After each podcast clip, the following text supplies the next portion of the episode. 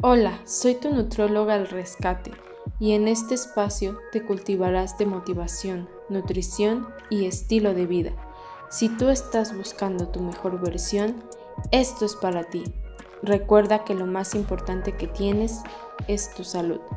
Mi nombre es Itzel Trejo y te doy la bienvenida.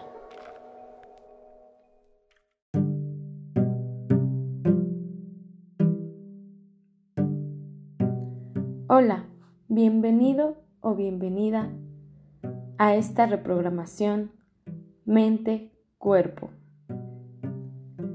En los episodios anteriores hemos hablado ampliamente del cambio personal y hoy vas a aprender algo esencial.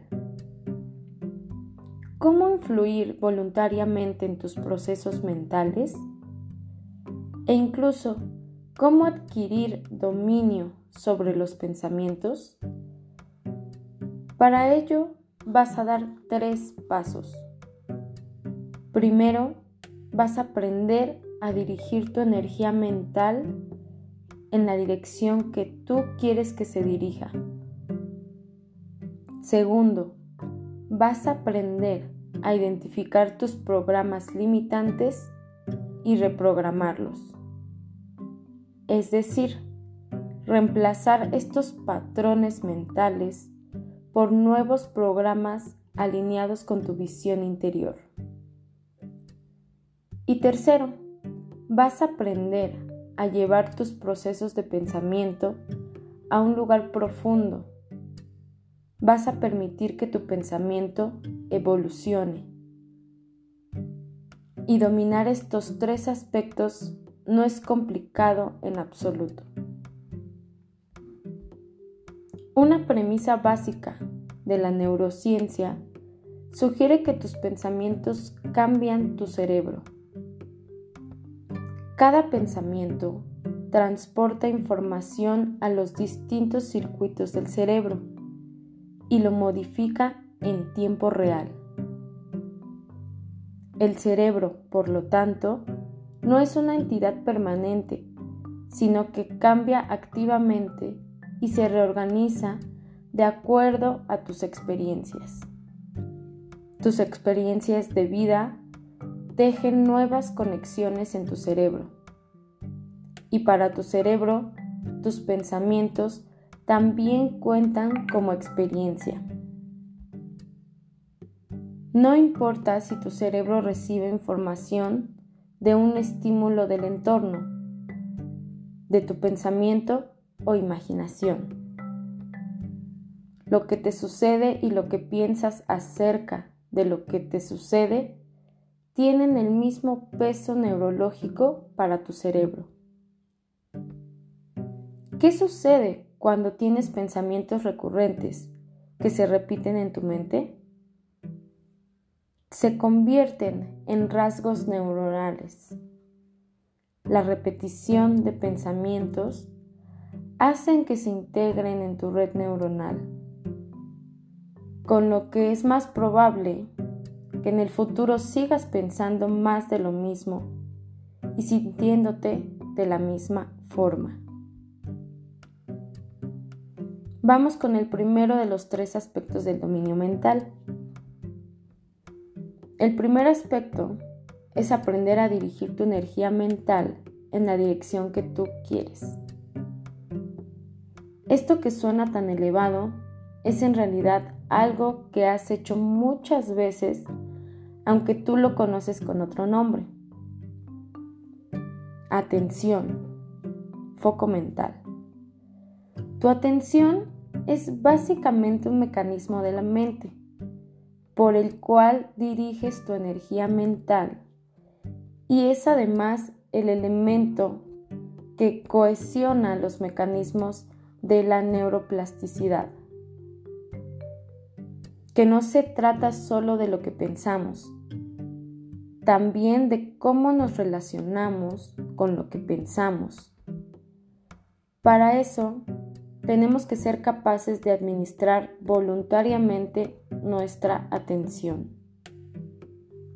Tu estado mental es el resultado de tu estado de atención y vives en una sociedad en la que todo parece estar diseñado para llamar tu atención y atraparla, como la tecnología, aplicaciones, canales de televisión, etc. Atiendes a muchas cosas, pero lo hacer por periodos tan cortos que tu mente deteriora silenciosamente tu capacidad de dominar tu propia atención. Y es entonces cuando el pensamiento descontrolado toma fuerza de tu mente y aparece la tormenta mental. Cada vez que atendemos a algo, un grupo de neuronas se disparan juntas y se conectan. Se aseguran así una comunicación fluida y eficiente, por lo que en el futuro podrán compartir sus enlaces electroquímicos con mayor facilidad. La creación de estos circuitos es el resultado directo de nuestro estado de atención. El simple acto de reenfocar la atención le entrega nueva información al cerebro, ya que un cambio de atención es en sí mismo un cambio de pensamientos, comportamientos y puntos de vista. Y un nuevo cerebro resulta una nueva vida y el cerebro es en gran medida el creador de tu realidad personal. El segundo aspecto es la reprogramación mental. En todo momento, tu mente le dice a tu biología lo que está pasando en el mundo y cómo debe cambiar para ajustarse a los eventos que enfrentas. ¿Cómo lo hace? Interpretando lo que nos sucede. La mente interpreta, es decir, está por un lado lo que nos sucede, que sería lo que los sentidos captan. Por ejemplo, hace calor y nosotros sudamos. Y por otro lado está lo que pensamos acerca de lo que nos sucede, la interpretación que nuestra mente hace. Aquí entran las creencias. Nuestras creencias son esquemas mentales o programas que nos predisponen a percibir las cosas de una determinada forma. Modifica nuestra percepción haciendo que veamos las cosas de una forma o de otra. Nuestras creencias nos empujan a ver las cosas como las vemos y nos hacen pensar como pensamos. Y esta forma tan subjetiva de percibir y relacionarnos con lo percibido es lo que llamamos interpretación. ¿Qué sucede cuando cambias tus creencias? Bueno, pues tu interpretación de la realidad también cambia. Y esto hace que tus respuestas neuroquímicas cambien. Tu comportamiento celular cambie y la expresión de tus genes cambie. También, como nos muestra la epigenética, cuando tus creencias cambian, tus pensamientos cambian, toda tu biología cambia. Tu comportamiento se ajusta y muchas otras cosas al mismo tiempo. Tu humor, tu actitud, tus relaciones, tu vitalidad, entonces, ¿cómo cambias tus creencias? Pues verás, tu mente está dividida en dos partes principales, la mente consciente y la mente inconsciente. Ambas subdivisiones son partes interdependientes de la mente, que poseen diferentes formas de aprender y de operar. La mente consciente es el resultado de la evolución más reciente del cerebro, la corteza prefrontal. Es la mente creativa e imaginativa que contiene tus deseos, anhelos, tus aspiraciones en la vida. La mente inconsciente representa tus hábitos, programas y patrones. Fundamentalmente, la mente inconsciente es la mente programada y posee un tremendo potencial para grabar todo tipo de programas. Tus creencias también son parte de esta programación inconsciente. Programas que pueden ser eliminados, modificados o sustituidos. ¿Y cómo hacer esto? Bueno, pues si tus programas son el resultado de un hábito y un hábito es el resultado de una repetición sostenida durante periodos largos de tiempo, podemos concluir que la principal forma para programar tu mente es la repetición. La reprogramación mental no solo es una cosa mental, tu cuerpo tiene que participar también, porque la mente no puede hacerlo sola. Así que deberíamos empezar a llamarlo reprogramación mente-cuerpo. Bueno, pues como conclusión, si cada día practicas mindfulness, vas a poder reprogramar tu mente. Porque la práctica de mindfulness es la práctica de la quietud, la apertura, la confianza. Si cada día practicas, estás reemplazando los programas limitantes por programas expansivos Estás diciéndole a tu mente que reemplace las creencias negativas por creencias positivas. Y el tercer aspecto del dominio mental es la construcción de procesos de pensamiento profundo. Solo tú puedes controlar lo que entra a tu cabeza como un pensamiento. Eres tú el responsable de lo que sientes. Sientes lo que piensas, y puedes aprender a pensar diferentemente sobre cualquier cosa si decides hacerlo.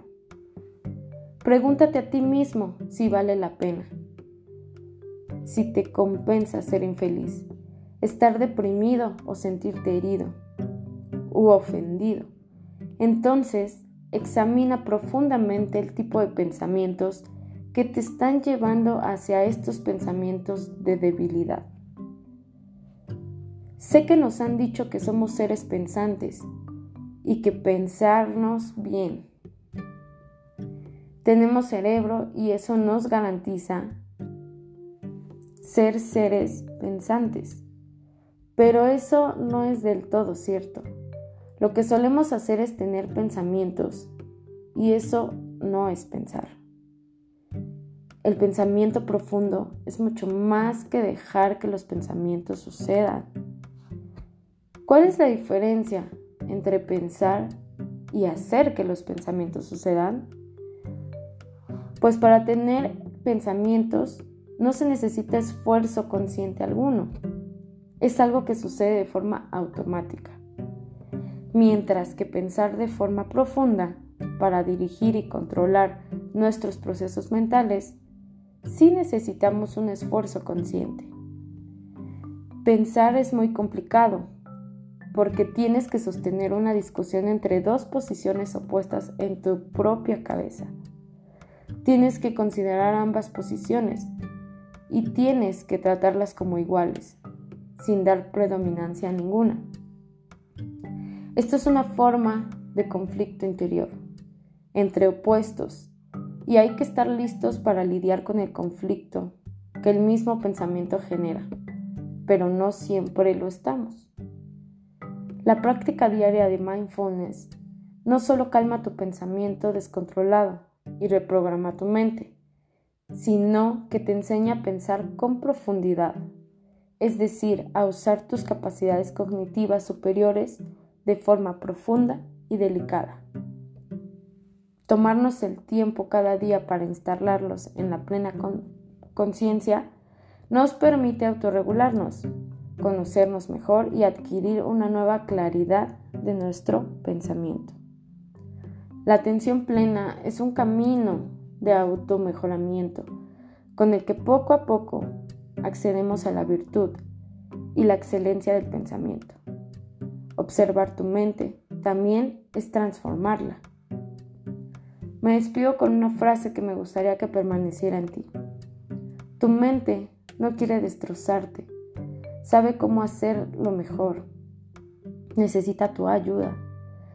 En realidad quiere que la tomes amorosamente la mano y la lleves a un lugar nuevo de quietud, profundidad y autodominio. Cuando ella tropieza con la negatividad, tú puedes reorientarla, mostrarle otra dirección, nuevas posibilidades, y tu atención cuando permanece anclada en la experiencia presente le muestra a tu mente la salida del laberinto.